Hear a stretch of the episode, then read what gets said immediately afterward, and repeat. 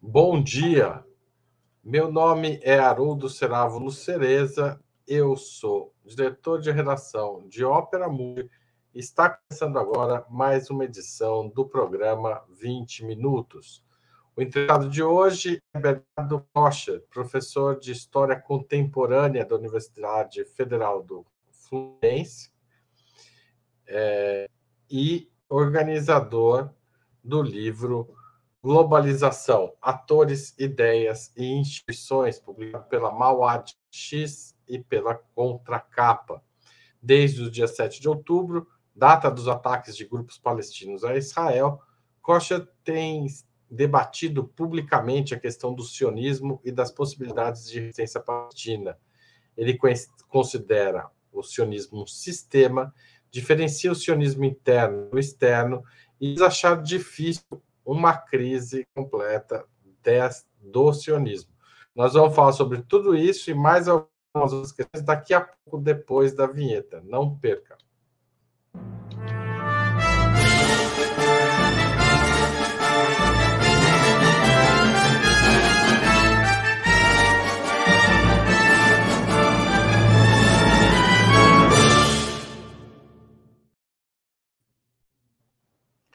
Bom dia, Bernardo. É uma honra recebê-lo aqui. É, bom dia, Haroldo. Bom dia, Telenauta. É um prazer estar aqui. Bernardo, eu queria começar perguntando pelo título né, de, é, deste programa, em que a gente pergunta se o sionismo é um sistema. O que isso significa exatamente? Bem, Haroldo, eu não coloquei no texto, porque foi um texto rápido, a pedido dos companheiros da é, Centro Vitor Maia, e eu carrego essas questões há algum tempo, nunca desenvolvi escrita, né? mas eu coloquei rapidamente é, as minhas ideias centrais, pretendo desenvolvê-las mais adiante. O título é uma paráfrase de um artigo de é, Jean Paul Sartre, no livro Colonialismo e Neocolonialismo, o título do artigo é O Colonialismo é um Sistema. Né? E eu fiz aí uma paráfrase e disse o sionismo é um sistema. Por quê? Porque Sartre viu que o fim do sistema colonial francês, a Guerra da Argélia teve uma importância muito grande e a França entrou em crise, quase uma guerra civil, e uma das coisas que diziam no texto era que os franceses estavam alegando que eram maus colonos, se botassem bons colonos, aí o sistema colonial é, funcionava. Como se a Argélia fosse realmente um pedaço da França pela natureza e não pela conquista colonial. Né? E é isso que Sartre faz, denuncia o colonialismo e a crise do colonialismo, dizendo mais ou menos o seguinte: olha, aqui na Europa, depois da Segunda Guerra, a gente tem o welfare state, tem a democracia. E lá na colônia, é, na Argélia, principalmente, a gente trata os colonos de forma fascista. É uma contradição, isso não funciona. Né? É, e a guerra acentuou isso, chegou ao ponto de é, os militares estacionados é, na Argélia tentarem dar um golpe de Estado na França. E aí é que eu digo, o sistema colonial, quem manda é a colônia, não é a metrópole a metrópole vai querer dar ordens à colônia, significa que o sistema colonial entrou numa crise fulminante. Né? E Sartre me ensinou a entender a crise do sistema colonial e fiquei com isso na cabeça. Mesma coisa o sionismo. É dado como um lar nacional dos judeus, funciona quase teologicamente, né? porque Deus disse, os árabes são inimigos, né?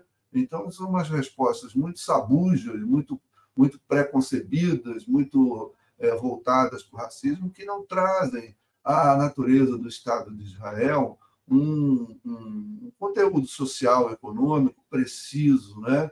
É, coisa que eu não escrevi, eu, eu aqui me referir. O que eu escrevi o que eu pretendo escrever no futuro. É, a tradição marxista trataria o Estado de Israel como uma formação econômico-social, né? que é a concretude do modo de produção capitalista. Aparece Israel funcionando pela beleza, pela, pela religião, pela da ressurreição do povo judeu, e lá na vai. A gente está vendo onde está chegando isso tudo. Né? Aí eu, um pouco até motivado pelo genocídio, né? é, resolvi colocar e defender a ideia, vou aqui expor elementos desse sistema. É um sistema, é uma coisa sistemática, ou seja, são coisas que estão articuladas, é, azeitadas, né? uma passa para outra, outra passa para outra, e tudo funciona ao longo do tempo, tem funcionado há 75 anos, nas piores crises, nas guerras, fora das guerras, o Estado de Israel tem sobrevivido dentro de um sistema que ele é próprio, um sistema sionista. Né? Daí eu resolvi meio que fazer que nem médico legista, né? pegar as partes e vendo como é que cada uma funcionava. Né? Eu, no nosso artigo, discerni quatro partes e vou colocar mais um aqui para vocês, cinco pedaços que fazem com que isso funcione sistematicamente articulado com a região, com a própria população, com a força de trabalho, é outra coisa da minha característica, do meu raciocínio. Eu penso o povo palestino é um povo, é uma nacionalidade, mas é força de trabalho. São companheiros da classe trabalhadora que estão sendo explorados. É a arma que faz a mais-valia funcionar, não em cima exatamente, é, é, é não é extraída ali da, da, população, extraída nas fábricas, mas só funciona quando é atirada, né? quando ela dá o tiro e mata. Aí que a, a, a, o lucro aparece, o sentido de é, realizou, produz mais. Né? Produz mais e arma é um negócio caro, caríssimo. Estamos indo na eleição dos Estados Unidos, nada como produzir armas e depois ir nas fábricas de armas é, arranjar dinheiro para financiar as eleições. Né? É um, é um mecanismo muito recorrente. Então, eu pretendo, aqui na nossa conversa, discernir, já que eu dei essa ideia inicial, como é o sistema sionista da forma como eu vejo. Eu vejo isso muito problemático, porque. Ah, você quer perguntar? É, eu, eu, gostaria de perguntar.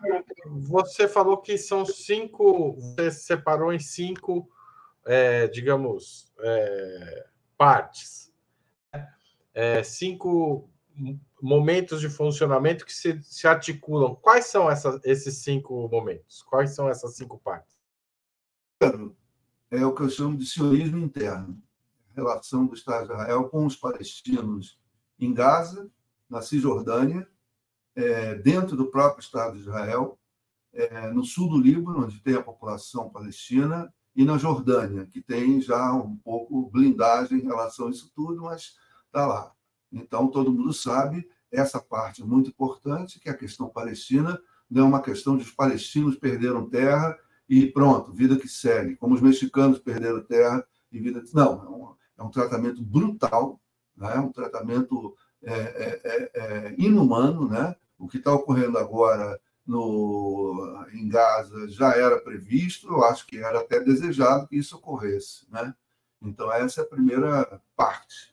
A segunda parte é o que eu chamo de sionismo externo. É a política externa de Israel, que vai para três direções. Uma para o Oriente Médio. E aí eu acho, olha, aqui tem uma Paxis Israelensis, informação, igual a Pax Romana, a americana, a britânica, nunca alcançou, mas já estava chegando perto com os acordos de Abraão. Né? Então, ali Israel pretende dominar, por motivos geopolíticos, fluxo de petróleo, é, controlar os países. Né? Da mesma forma, é, o sionismo externo é, a gente pouco percebe isso, mas também está agindo na Ásia, na África e na América Latina. Né? É o imperialismo sionista, é uma forma de imperialismo. Eu soube outro dia que os sistemas de defesa é, e aquele aprisionamento que ocorreu em El Salvador, de milhares e milhares de, de membros de gangues, tem mão de Israel. Né? E também no Equador vai vir questões de Israel. No nosso Brasil, comprou esse equipamentos de Israel. Olha aí eles chegando. Né? Estão controlando. Os, os, equipamentos passam os dados para o Estado de Israel. São notícias que eu coletei na internet, né? a, a, a se verificar. Então, eu chamei isso de sionismo 2.0. Né? Então, esse é o segundo ponto. O terceiro ponto é o que eu chamo de convite. É uma ideia que veio de Emmanuel Wallenstein, né, sociólogo norte-americano, que diz o seguinte: olha, Europa Ocidental, após a guerra, recebeu um convite a se integrar à economia norte-americana e o Plano Marshall, o fornecimento de mercado interno americano, deu a esses países condições de se recuperar. Aí eu desdobro. Israel também recebeu um convite. a transferência de riqueza para o Estado de Israel dá à sua força de trabalho uma qualidade de vida muito grande, muito grande, e um país que não produz nada, pequeno, não tem indústria, não tem matérias-primas, tem tecnologia, químicos, coisas assim, mas isso não paga uma guerra. Né? Então, esse convite é um ponto central, é né? um ponto central do funcionamento do Estado. Por isso que eu acho que não está em crise. Não vai ter crise nenhuma, porque o padrão de vida continua elevado, apesar dos custos. Mexe aqui, perde ali, temporariamente. Né?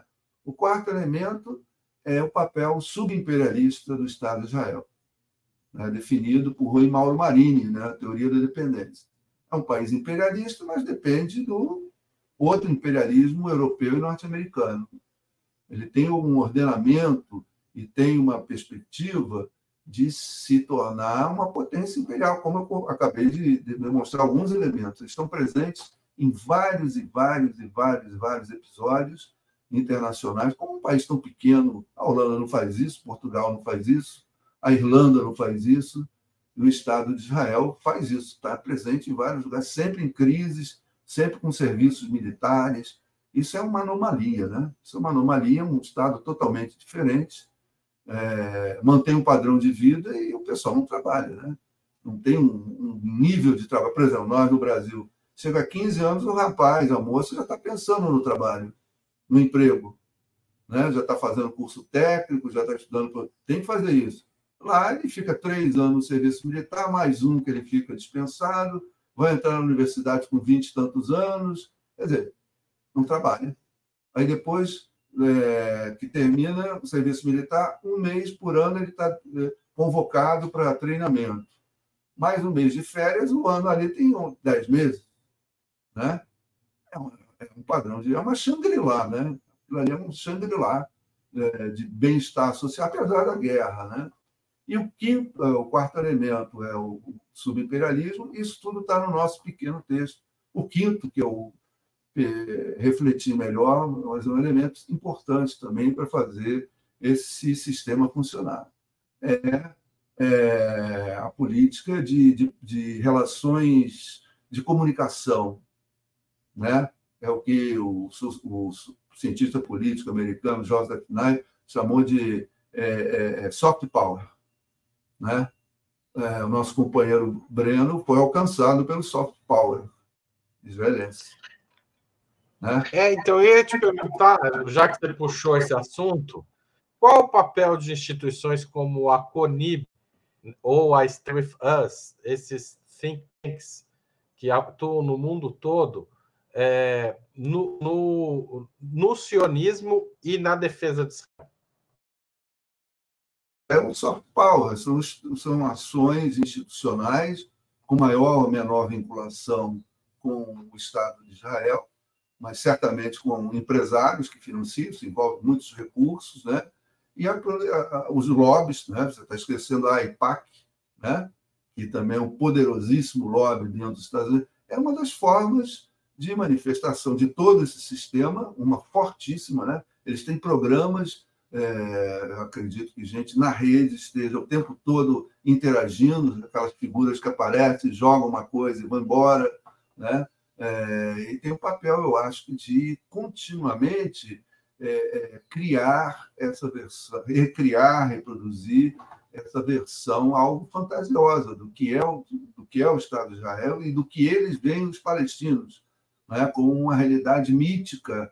É, eu costumo dizer que os, que os judeus no mundo são uma religião, são grupos étnicos, mas na realidade também eles estão espalhados e funcionam um pouco como uma tribo é tribalizado, né? É, é uma tribo globalizada. Talvez tenha sido a primeira tribo globalizada. Então, há um código de, de conduta, de pertencimento, é, é, de relação entre uns e outros, uma cultura. Né? Isso tem que ser alimentado. Né? Ser alimentado. Eu já vi judeus cubanos, né, apareceu em documentários, comentando os Unidos, eles falam exatamente as mesmas coisas que os europeus, que os americanos, exatamente a mesma linguagem. Eles foram alcançados por esse código, código cognitivo do que é o Estado de Israel, e essas instituições têm esse papel de levar que isso você se perde, né? Por exemplo, o, o, genocídio atual de Gaza. Daqui a cinco anos vai ficar numa memória difusa, só os militantes, acho eu, não tenho certeza, claro, né? Os militantes vão perder um pouco. Agora, se tiver um, um sistema de comunicação que continuamente reproduza, leve, né, vai ampliar essa memória coletiva. Então, essas, esses papéis, é, é, o Althusser chamaria isso de aparelho ideológico de Estado, né? Eu acho que é um pouco isso também, é, e isso envolve muita coisa, envolve cooptação de jornalistas, pessoas que vão viajar a Israel, fazem matérias, são os remunerados, né? são, são pessoas que estão é, criando vínculos né, com o sionismo, dando uma espécie de escudo, dando uma espécie de escudo e difundindo ideias, versões que é um, para o historiador, essa questão palestina é uma das mais difíceis de se lidar, porque toda hora que você coloca uma verdade, uma coisa consagrada, por exemplo, o livro do professor Ilan Papé, Limpeza Étnica, ele foi em documentos do Estado de Israel. Lá está dizendo, nós vamos fazer isso, isso e isso. Aí a realidade vai exatamente a mesma coisa. E tem gente que nega, diz que não, isso não é importante, né? Ele é ideológico, já ouvi essa, ultimamente essa questão. Né? Ele não é ideológico, ele pegou documentos, ele provou que aquilo que foi discutido foi implementado. Né? E, no entanto, é, essa máquina vai afastando, vai é, é, é, é criando uma dificuldade de se alcançar realmente os fatos. Né? Para o historiador, é uma batalha contínua para trazer os fatos de volta. É por isso que eu fiz o nosso trabalho né, pretendo desenvolver um pouco mais adiante, porque é o seguinte: essa batalha que eu chamo de batalha é, é, de versões, ela é estéreo. Ela vai, ela tem que ser travada, mas chega um ponto que bate no teto. Né? Porque tudo que você fala, eles conseguem neutralizar, reverter com a máquina, não é só pelo argumento. Por exemplo, é, vão botar os, os palestinos para fora de Gaza e jogaram no Egito, né, no deserto Sinai, isso é desumano, e vêm eles e dizem, bom, os sírios também saíram ninguém falou nada. Eles neutralizam, entendeu? Eles neutralizam. Aí dá a trabalheira de você mostrar isso, aquilo, aquilo, isso, e por aí vai. Ah, o problema é que os egípcios não deram nacionalidade aos palestinos, como os jordanianos deram nacionalidade. Aí, mas o, o, eles falam Aí isso, a culpa é do outro, né? A culpa é dos países é árabes e não quem é, é uma capacidade argumentativa é, muito grande. Eu, e eu, ao longo desses anos todos, eu me pronuncio sobre essa questão há uns 20 anos, né? Nunca fui bem sucedido. Agora que a gente está vendo muita gente falando, né? Mas durante muito tempo eu, pelo menos, não via muita reação pública, né? Então, eu achei o seguinte: essa batalha de narrativas ela tem que ser travada, mas eu não quero ficar nela. Eu quero ficar na batalha cognitiva. A questão não é saber se tem. Qual a diferença? Explica para gente. A questão não é saber se tem limpeza étnica, e tem limpeza étnica, não estou desprezando. A questão não é saber se é necropolítica, e é necropolítica, se é genocídio, e é genocídio. A questão é saber por quê. Por que, que essas coisas ocorrem? E isso a política não explica mas sim a economia política e, principalmente, eu acho que o marxismo tem uma, é, uma, uma dinâmica de percepção dessas relações de força. A categoria é, subimperialismo é derivada né, da teoria marxista do imperialismo.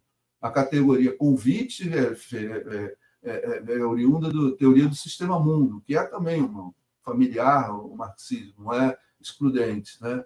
Eu acho que por aí a gente vai, mais do que explicar, é, caracterizar, a gente vai explicar. Por quê? Qual é a natureza socioeconômica? Porque os judeus são maus ou são bons, os árabes são maus ou são bons. Isso já está dado. Né? A gente não pode perder essa é, perspectiva de que há uma causa socioeconômica sendo jogada ali, e é por isso que os atores agem da forma como age. Quer dizer, principalmente o Estado de Israel. Os outros são passivos. Todos os outros, todos os Estados nacionais e principalmente o povo palestino, que não tem instituições políticas, que não tem democracia, né? tem, é, não tem um Estado. Né? A forma de tirar o Hamas da faixa de Gaza, que é o desejado, seria ter eleições. Mas quem concorresse às eleições tinha que ter algo para oferecer. Quando não tem nada para oferecer, não adianta nem fazer eleições, porque o Hamas tem um controle, né? e provavelmente ganharia, como ganhou da primeira vez, pelo fracasso das negociações de Oslo e pelas dificuldades da Autoridade Nacional Palestina de ser um Estado e propor uma solução. Então, é, é, a questão não é, é demonstrar, e sim procurar as causas. Bernardo, hoje em dia, o sionismo a gente não, não pode restringir aos judeus, né? A gente pode pensar que existe um papel muito importante das, dos evangélicos sionistas nesse sistema. Como você vê essa expansão do sionismo para além do judaísmo? É, é uma causa nem me sinto assim 100% confortável, né? É, eu creio que isso está imerso na ascensão da religião, né? Que desde o começo do século XX veio né, o fundamentalismo foi criado nos Estados Unidos por cristãos, né?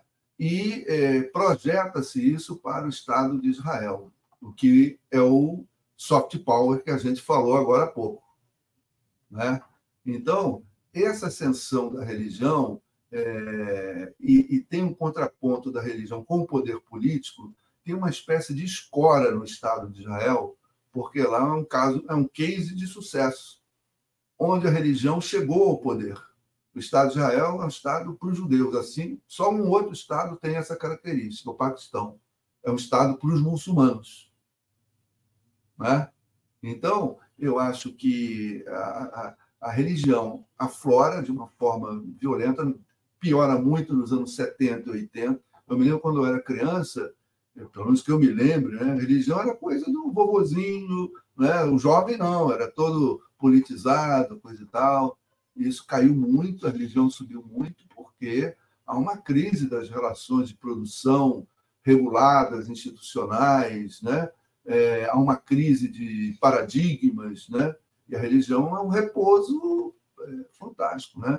Eu conheço uma pessoa já falecida que era é, foi preso em Auschwitz, né? ele foi uma das últimas pessoas a dar testemunho em tribunais contra os nazistas. Né?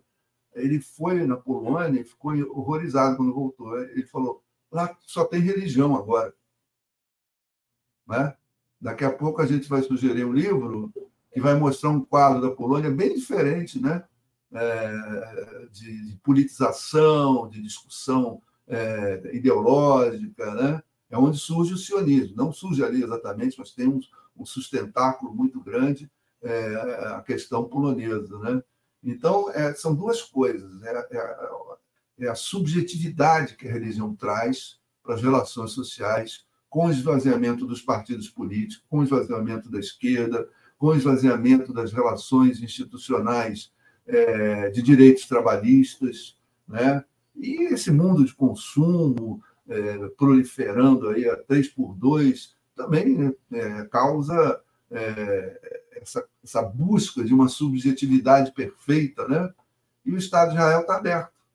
Você vê que é, o Estado de Israel poderia protestar, é, colocar óbices, né, que cultos evangélicos, né, como muito, é, usasse a bandeira do Estado de Israel, inclusive o, a, a, Igreja Universal, o, o, o, pastor lá, o maior. o templo de Salomão antes. É. Fez um novo templo de Salomão antes Israel. Ele usa, o Israel está silente, né? porque tem uma. É, aí é o, é o, é o subimperialismo, é o, é, o, é, o, é o soft power, né? E, e, tem um lado também, né? o turismo, né? O turismo religioso também traz renda, coisa e tal. Então, Israel é uma bomba de subjetividade, de religiosidade muito grande né? nesse sistema que a gente vive onde as relações de produção, as relações institucionais estão se esfarelando aos nossos olhos. Né? Há 40 anos que eu assisto, você também está por aí, a gente assiste esse esfarelamento dos direitos, é, de relações de, é, institucionais, a custo da democracia está aí segurando por um fio de cabelo, né? porque todas as ameaças indicam né? é uma forma de poder. Né? E para o Estado de Israel, poder é capital, capital simbólico e até capital material. Você faz uma comparação nesse artigo que a gente está discutindo aqui entre Israel, Japão e Alemanha. A relação dos Estados Unidos com esses países no pós-guerra. Israel entraria, Israel entraria como uma espécie de espaço privilegiado no Oriente Médio por conta disso. É, qual é, é, Você podia explicar isso melhor para quem está assistindo? Assim, que vantagens Japão e Alemanha tiveram, Israel também tem? Quem reconstruiu a Alemanha, mas também a França, é, a Inglaterra, os Estados Unidos. O que, que eles fizeram? É, distribuíram meios de produção, por exemplo, guindastes para os portos, algodão, é, máquinas de imprimir jornal para ter uma imprensa livre, né? construíram na Alemanha as instituições. E mais do que isso, uma vez produzindo os produtos, os Estados Unidos ofereceram o seu mercado interno. Vende que eu pago, pago em dólar. E aí começa a esprairar dólar para tudo quanto é lado. Hoje tem dólar que não tem mais papel para tanto dólar, é tudo registro eletrônico. Né? Então, a isso, é, é, é, inicialmente, os Estados Unidos seriam concorrente, competidor com a Inglaterra, com a França, mas as colônias. Os Estados Unidos tentou condicionar a entrega das colônias, a descolonização a essa ajuda. Mas não, os Estados Unidos cooperou, né? ajudou, né? Deu, emprestou dinheiro a fundo perdido emprestou dinheiro, ou seja, empresta e não volta, né? dizendo, produz que eu compro. Aí, com esses dólares, que naquele momento equivalia a ouro, os países puderam fazer é, um embrião da União Europeia. Né? Os países puderam trocar entre si, negociar entre si. Aí a Europa fez um grande mercado protecionista. Né? Aí eles produziam é, entre si, vendiam para os Estados Unidos, pegavam dólar, a isso, o sociólogo é, Emmanuel Wallace chamou de convite. Os Estados Unidos poderia dominar, mas face à Guerra Fria, face a outros desafios, né, os Estados Unidos resolveram patrocinar, né, é, coordenar junto com é, as seis ou sete potências que desde o século XIX dominam a economia mundial, resolveu retomar isso reconstruindo né? Reconstruiu, levou 20 anos, tudo estava reconstruído, tinindo a Alemanha, a Inglaterra, a França. E no caso da França era engraçado, porque o presidente Charles de Gaulle ele era meio anti-americano. Né? Então ele dizia o seguinte: eu vendia para os Estados Unidos, os Estados Unidos davam dólar. Ele fazia uma espécie de fogo amigo, ele dizia: eu não quero papel pintado, eu quero ouro. Né? Ele não confiava no papel, é, era fogo amigo, porque a França foi reconstruída com muito com a ajuda americana, mas ele tinha, ele era um do século XIX, né? Então ele tinha aquele orgulho. A França é um ventre, né, de uma mãe e os franceses são seus filhos. Tá? Então isso daí mostra contradições, tensões, mas isso o, o Emmanuel Wallenstein chamou de convite. O Japão também entrou nessa por causa da guerra da Coreia. Aí eu faço uma licença poética Inclusive, me arrependo que eu, eu cheguei a conhecer o Emmanuel Wallace no Congresso, mas não perguntei a ele o que, que ele achava de Israel. Então, vai por minha conta. É, eu estendi essa ideia do convite da Europa Ocidental ao Japão, porque é fácil demais, é canja demais para o Estado de Israel manter uma guerra daquele custo, entendeu? Isso não é brincadeira. Qualquer país já estava quebrado, já estava completamente estiolado. A força de trabalho não vai trabalhar, os equipamentos tecnológicos são violentamente caros, né? é como foi dito, essas bombas que o Estado de Israel lança em Gaza custam um milhão de dólares cada bomba. Os aviões custam 600 milhões de dólares, voam a 6 mil dólares por hora o custo, e jogam bombas em cima de pessoas que vivem com menos de um dólar por dia né? e não conseguem a paz. É um dos estados. Ô, Bernardo, mais... eu, vou fazer uma, eu vou fazer uma pergunta que pode parecer meio ingênua, mas não seria mais barato e mais produtivo economicamente incluir os palestinos no Estado de Israel? Por que, uma... que essa guerra tão cara ela é tão desejada e tão praticada? E você fala bem no livro, não há nem exploração da mão de obra palestina pelos israelenses. Né? No livro, não, no texto que a gente estava. Alguma exploração, mas é residual. São 2 milhões de palestinos em Gaza. Se eles pegam 5 mil pessoas por dia, é nada. Isso não cumpre, não supre as necessidades de trabalho né, do povo palestino. Né? Por que não? Porque a maioria seria palestina, é a bomba demográfica.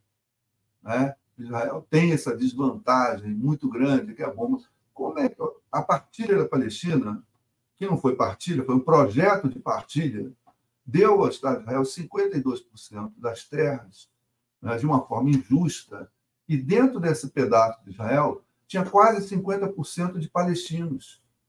Como é que pode um país com quase metade de palestinos, ou árabes, como eles chamavam, é, ser um Estado judeu?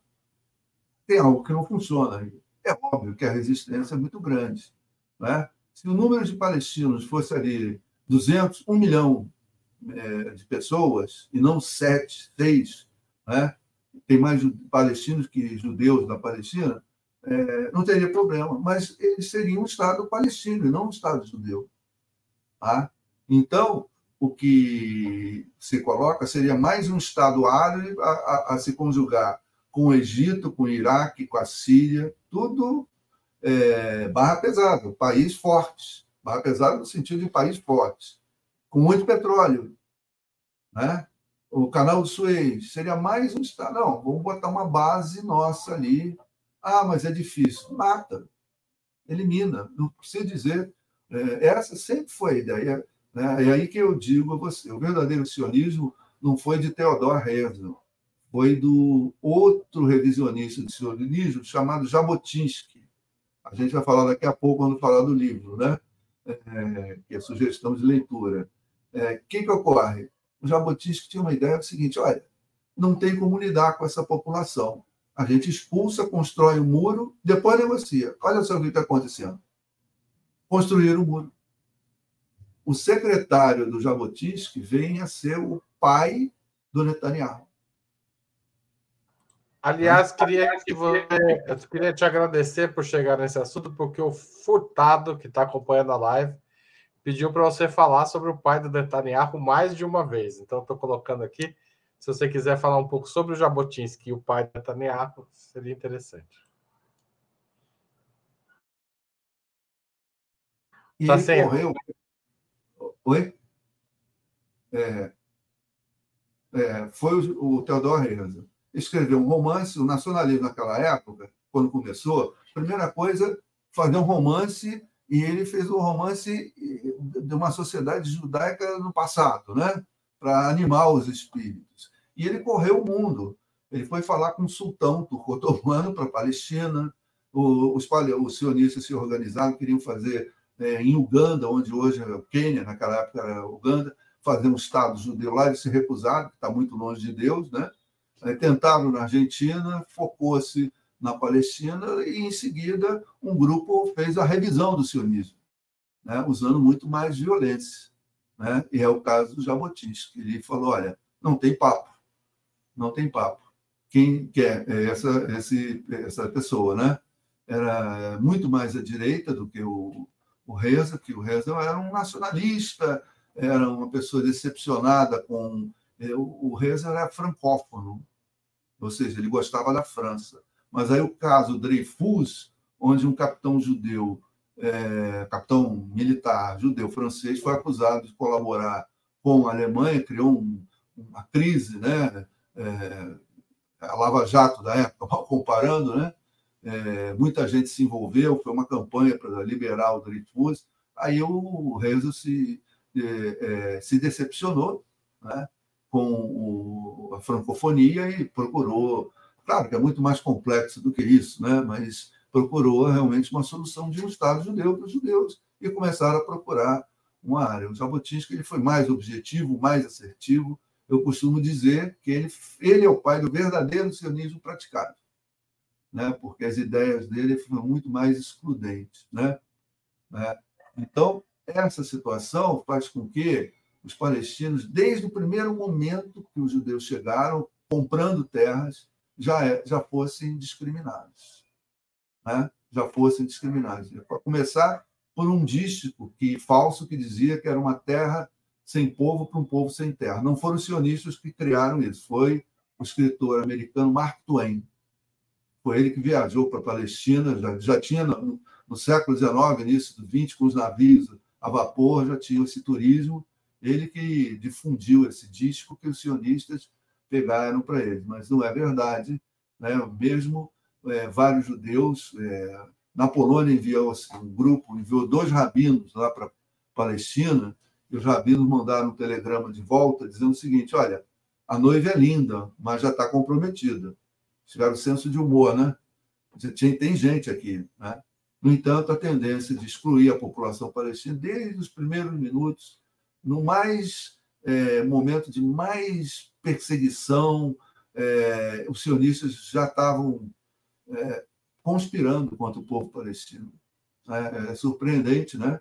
E até certo ponto decepcionante, né? Que um povo oprimido pense na opressão do outro povo, né? É...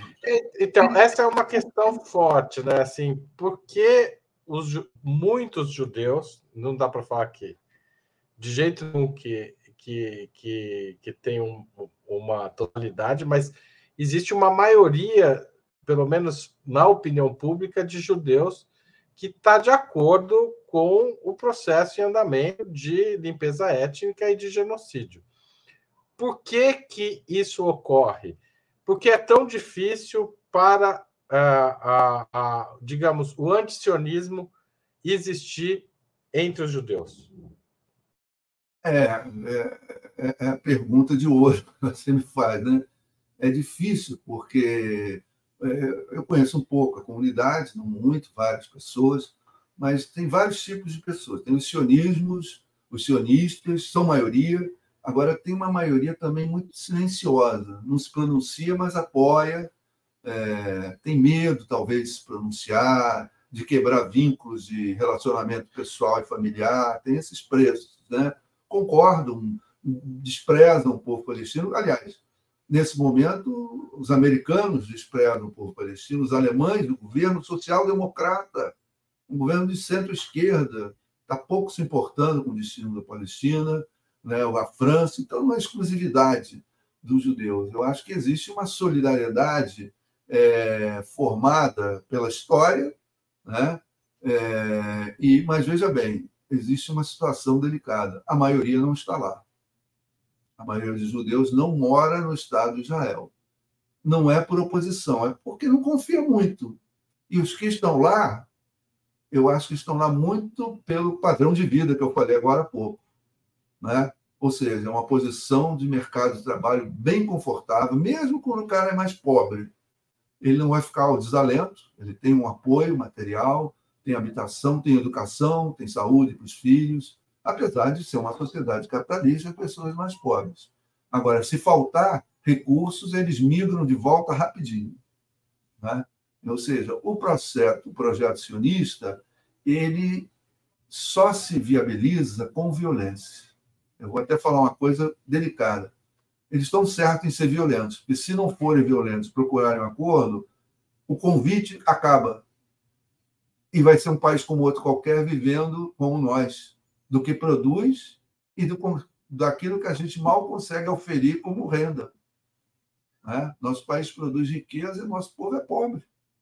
Nós, da classe média, estamos raspando aí o tacho. Né? Tem, tem fases que fica difícil, né? e a população muito pobre. Né? Então, se chegar a esse ponto de exploração da força de trabalho com nós, grande parte da população israelense volta de onde veio. Então, é uma adesão muito fluida. É uma adesão que cabe no coração, mas não necessariamente no bolso. Né? Tem uma situação muito delicada aí, que é uma adesão, não resta a menor dúvida. Mas não é isso, porque se houvesse realmente adesão, estavam todos lá. Né? Estaria uma grande. Tem mais, só os Estados Unidos tem 8, 9 milhões de judeus. Agora, imagina todos esses judeus. Essa é a mesma população de Israel, praticamente. É a mesma Ah, população judaica de Israel. É, porque em Israel, o Estado de Israel já tem 20% de árabes. Agora, imagina esse povo todo chegando lá em cinco anos.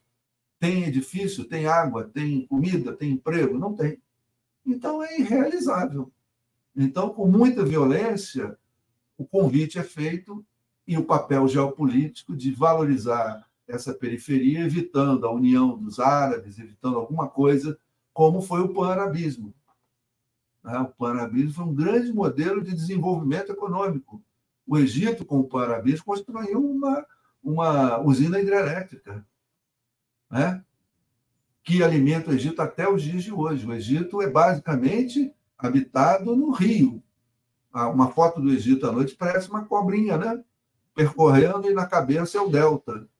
Né? É a, a, a, a hidrelétrica que foi construído lá no sul, né? pelos soviéticos. Foi um projeto desenvolvimentista. E olha que o presidente Nasser era anticomunista. Né? Então, essa adesão é uma adesão mais dos corações e mentes, não é uma adesão eh, de fato eh, de, de, de, de, eh, de vamos lá, é isso, é esse caminho. Todo mundo fala, mas ninguém vai. Então tem que ter um pouco de cuidado. O que fica mais difícil, porque a bomba demográfica a favor dos palestinos vai piorando a situação, né? Eles se tornam mais violentos, muito mais violentos do que são. Ô Bernardo, por que os judeus antisionistas são tão atacados? Eu não estou pensando só no Breno, mas no próprio Ilan Papp, no Norman Finkelstein. Essas são figuras centrais da ação, eh, digamos, anti-intelectual, anti para bloquear o debate. Eles são violentamente atacados. A gente vê os- as palestras do Finkelstein em universidades, encontros, um- a quantidade de pessoas que vai lá acusá-lo de traição e de minimizar o Holocausto, coisa que ele não faz, mas enfim. né? É, o que ocorre é que é, Israel é, um, é uma, é uma Shangri-La que todo mundo quer ter, manter, conseguiu esse, esse, esse degrau, né, essa inserção é, mundial. Né? É, e eles são intelectuais antissistema. Ao questionar o Estado de Israel, questiona a hegemonia americana, europeia, o colonialismo, né? é a favor da liberdade, uma série de questões, e mais do que isso, os judeus passaram para o Holocausto. E eles estão produzindo algo parecido. Né? Lidar com isso é muito difícil, só tem um jeito, rejeitar. Só tem um jeito, rejeitar. Eu vou lhe dar um outro exemplo muito interessante, o do jornalista eh, israelense Gideon Levy. Né? Ele nasceu em Israel, ele tem 73 anos. Ele disse que até os 20 anos, 20 anos, ele não sabia nada da questão palestina. Ele andava pelas estradas e via as ruínas das cidades e pouco, não, não dizia nada a ele. 20 anos de idade, quando ele entrou para o exército e foi trabalhar na rádio. Né? Chegou na rádio, aí ele teve que se movimentar e viu a questão palestina. E um amigo dele chamou ele para ir para uma cidade, é, acho que palestina, acho que Jaffa, algum lugar, ele dá o nome. Aí é que ele tomou o pé da situação. 20 anos de idade. E se transformou num dos grandes porta-vozes defensores da questão palestina. E mora em Israel até os dias de hoje, consegue sobreviver trabalhando, se pronunciando e sofrendo também questionamentos. Né? Então, é isso que eu digo: o sionismo é um sistema. É esse sistema de exploração que regula o palestino, o povo palestino, vai ser usado para regular a força de trabalho contra a insurgência. Né? Então, veja, é um problema multifacetado. Os que amam Israel amam por causa do Holocausto, as vítimas do Holocausto, mas esquecem né, da questão palestina. Então, ao entrar na questão palestina, eles não conseguem conciliar com a realidade do Holocausto. Eles não conseguem admitir. Né?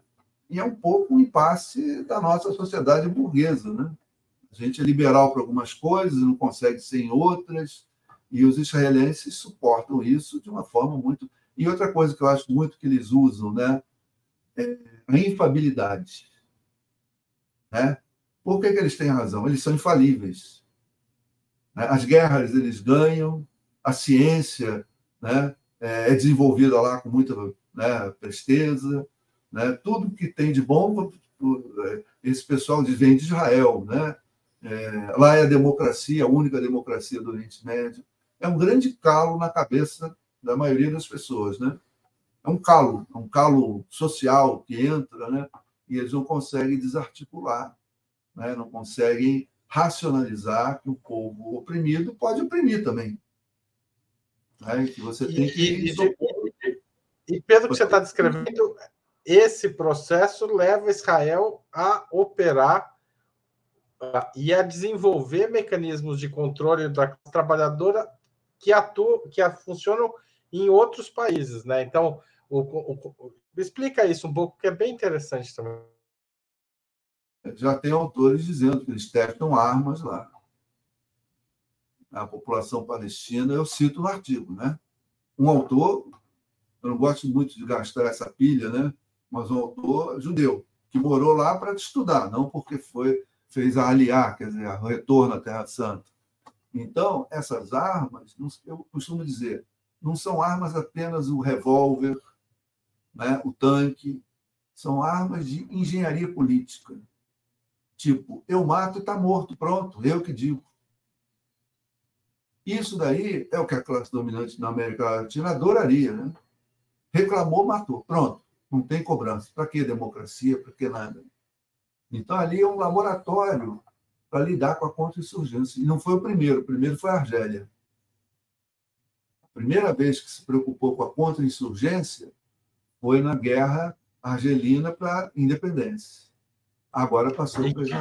Eles têm a, a gente sabe todo o impacto da guerra da França contra os argelinos na ditadura brasileira, né? O treinamento militar. Está no livro que é a biografia do Frei Beto, né? um impacto muito grande. É, ensinou tortura.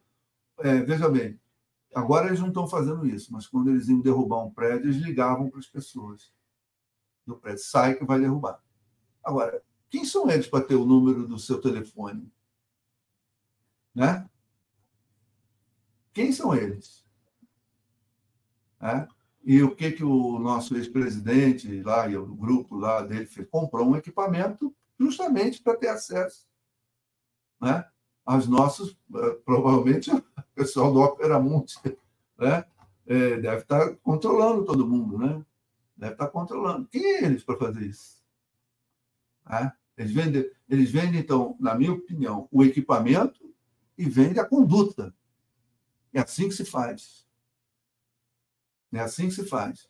É uma é venda casada. É, não, deve vir gente ensinar, da mesma forma que vem ensinar a tortura, vem ensinar a conduzir. Não pode ter pena. Vem, vai. As polícias mandam. As polícias mandam oficiais para estudar em Israel. Não é, não é só. Isso é.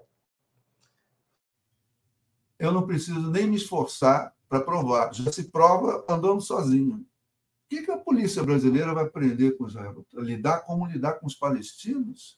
É assim, é, dizer, as nossas comunidades são as faixas de Gaza. É, quem são eles? E quanto não custa isso? Se lembra da ideia do Shangri-La, do estado de bem-estar social? Olha o dinheiro entrando. Isso não é barato. Segurança é caríssimo.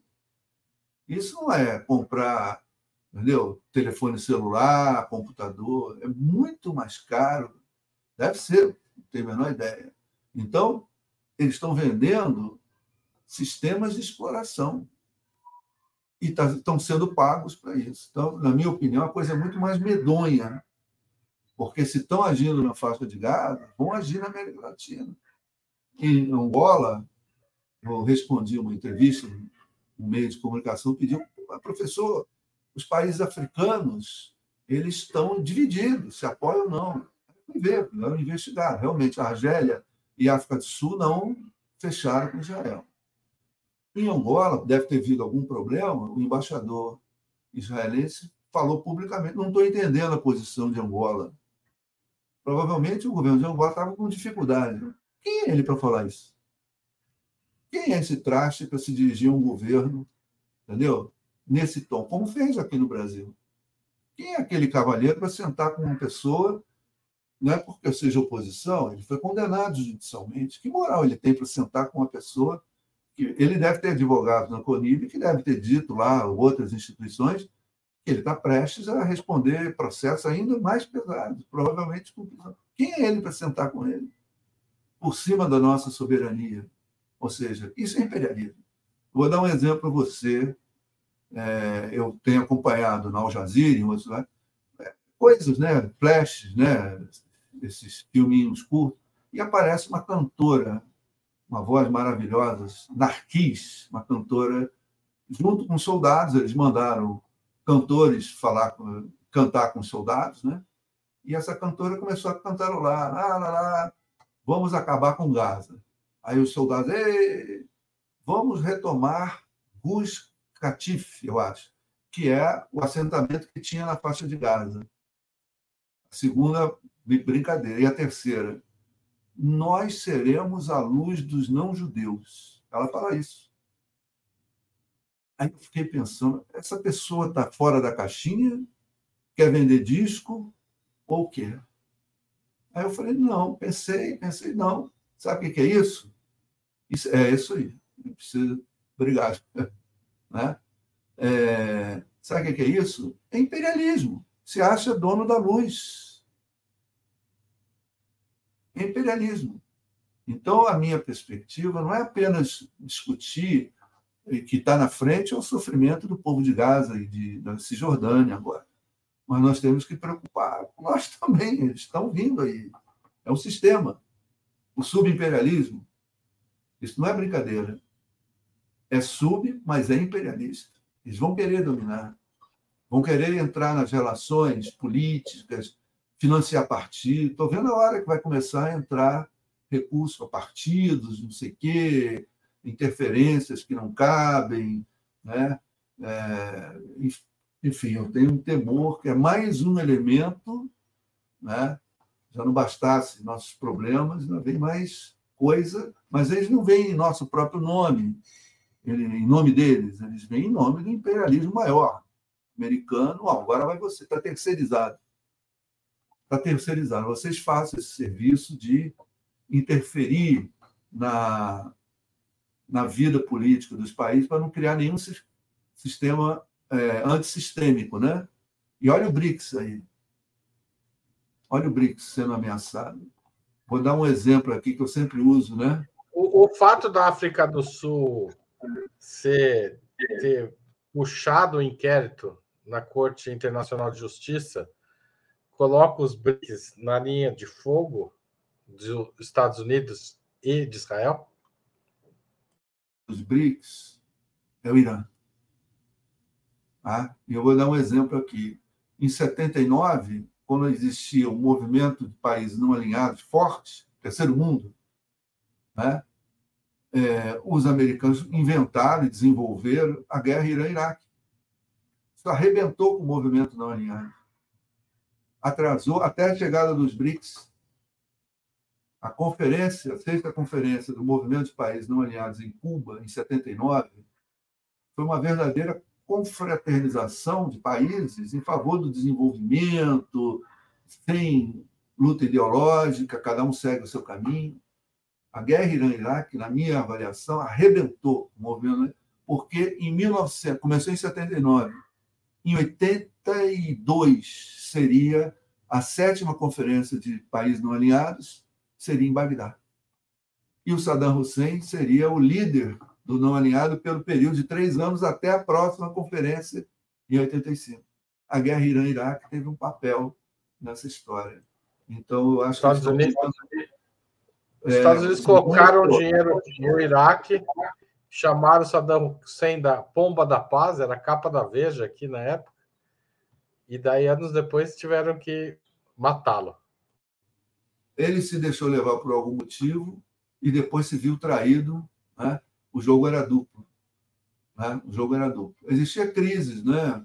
o Estreito de Chatel Arabe, é, xiitas dentro do Iraque, tinha uma, uma tensão já longa. É, a guerra formalmente começou por isso, mas arrebentou com os movimentos não alinhados. Então, eu tenho um temor de que agora eles arrebentem com o BRICS. Claro que a situação é diferente hoje, né? mas o Irã, mais uma vez, pode ser o pivô desse processo de desmontagem desse modelo antissistêmico, né? de organização de sistema. Né? Sim.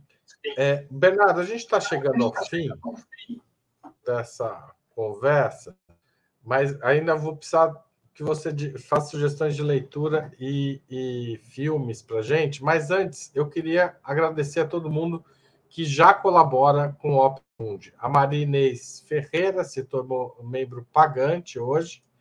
O Marcelo Lacerda mandou um super chat, um super, um super sticker aqui, eu não sei, e a Marlene Costa também.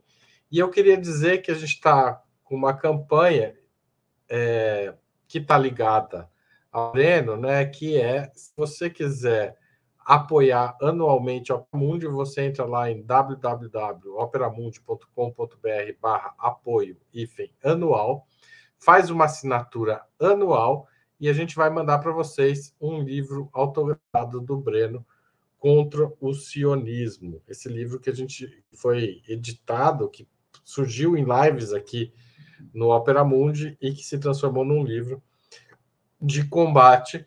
E o Breno, como vocês sabem, está sendo processado em várias.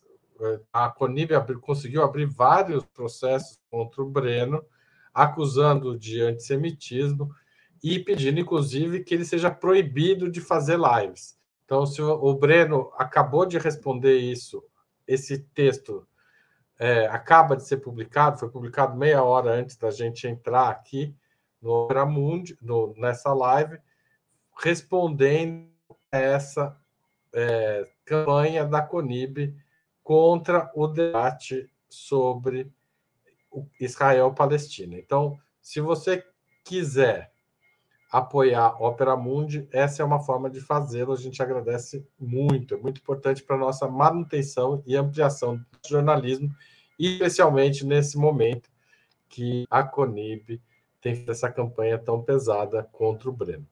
Tá certo? Muito obrigado a quem já faz, não vou ficar me delongando. Vamos passar a palavra para o. Bernardo, sugestão de livro para os nossos espectadores.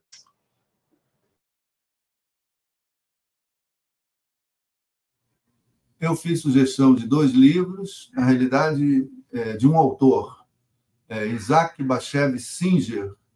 Eu sugeri os livros Família Moscati e O Solar. É um autor polonês, judeu, que mostra com muita prêmio Nobel de literatura, com muita riqueza de detalhes, para entender o que é o sionismo, o ambiente onde ele nasceu, as dificuldades né, é, da vida dos judeus, de que levou ao surgimento do sionismo, das outras correntes políticas. É a história de uma família, a família Moscati. Um livro segue o outro. Né? A família Moscati é o primeiro, o Solar é o segundo. Então, ele mostra uma Polônia rica, né? cheia de detalhes, cheia de debates ideológicos, comunistas, socialistas, luxemburguistas, sionistas, nacionalistas, né? e a história da família, é, junto com é, os outros setores da sociedade, a nobreza polonesa, que era muito importante né, no, na Polônia dividida, a Polônia foi dividida depois do Congresso Viana. Então, é um livro que ilustra um pouco a gente, a nossa visão é, de mundo né, é, que leva aos problemas atuais. Né? Então, sugiro essa leitura. Também, se alguém quiser, é só anotar aí, tem um outro livro chamado O Escravo, que é a história é, de um judeu que é escravizado no século XV, né? e a dificuldade dele de se livrar, da, no meio da escravidão, ele tinha oportunidade de fugir, enfim, todos os impasses, mas eu uma Polônia muito violenta, né?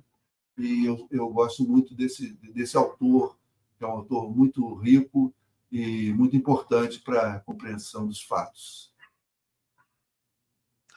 E filme série? Bom, o filme eu acho que estou indicando algo que já foi dito, o seriado Falda, né?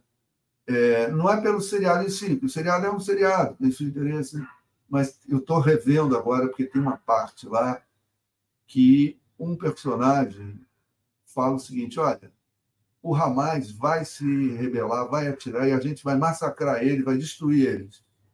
Com muito realismo.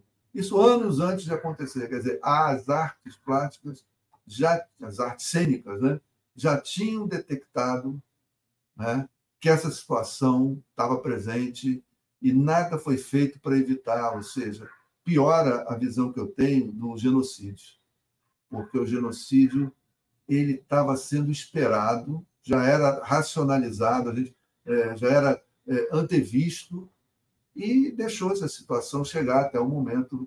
Parece aquele personagem, o Chaves, foi sem querer querendo, né? Deixa a coisa rolar, que eles vão vir, a gente vai em cima deles, né?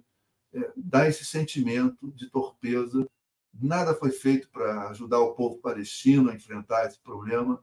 Enfim, chegamos a essa situação. Então, eu gosto desse seriado por causa dessa cena, principalmente, que mostra que eles já sabiam disso. Isso é que é pior.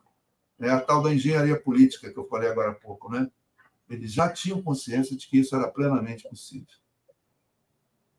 É, inclusive, no artigo você fala é, bastante sobre o, porquê da violência é, dos ataques do 7 de, de outubro, né? Uma sensação que vive em Palestina de que é melhor o risco. Enfim, se quiser falar um pouquinho disso, porque eu acho que tem a ver com o Falda também, para é, quem está do outro lado. Na minha opinião, não, os fatos a gente não sabe 100%. Eu não sei, eles não lançaram documentos, não vi nenhum depoimento, mas algumas coisas me chamam a atenção. Algumas semanas antes do 7 de outubro, o Estado sionista estava concretando é, fontes de água. Né? Quer dizer, eu acho, desculpa a expressão, eles já estavam indo para fuder direto. Né? Tirando a água. Acho que eu vi essa cena do concretagem, a população pro, protestando e eles concretando. Isso é uma maldade. Né? Acho que o desespero tomou conta. Né? Não sei explicar isso, tem opiniões. Acho que foi até um ato suicida. Ou a gente mata ou a gente morre. Um ato de desespero. Né? Eu não sei avaliar se isso foi positivo, está tendo consequências. Né? É, como eu coloco no texto, algumas coisas andaram, mas com preço muito alto. A gente vai levar décadas para digerir essa, parar de lamber essa ferida, né? que é muito, muito é, deteriorado que o Estado de Israel deixou ocorrer, deixaram ocorrer. Eles deixaram. Acho que até desejavam que isso estava dentro dos planos. Tipo, eles vão atacar, a gente vai fazer o serviço. Isso é muito ruim. E, enfim, é por isso que eu indico essa, essa série para a gente ter uma ideia da crueza da situação. Tá certo. Bernardo, muito obrigado pela entrevista. Espero que você volte mais vezes aqui ao Opera Mundi e recomendo que vocês acompanhem a produção do Bernardo e do Instituto Victor Maia, também, que é bastante é, de alta qualidade. Muito obrigado, até a próxima para você e para todo mundo que assistiu, compartilhou e espalhou essa live. Tchau, tchau. Um abraço, até logo.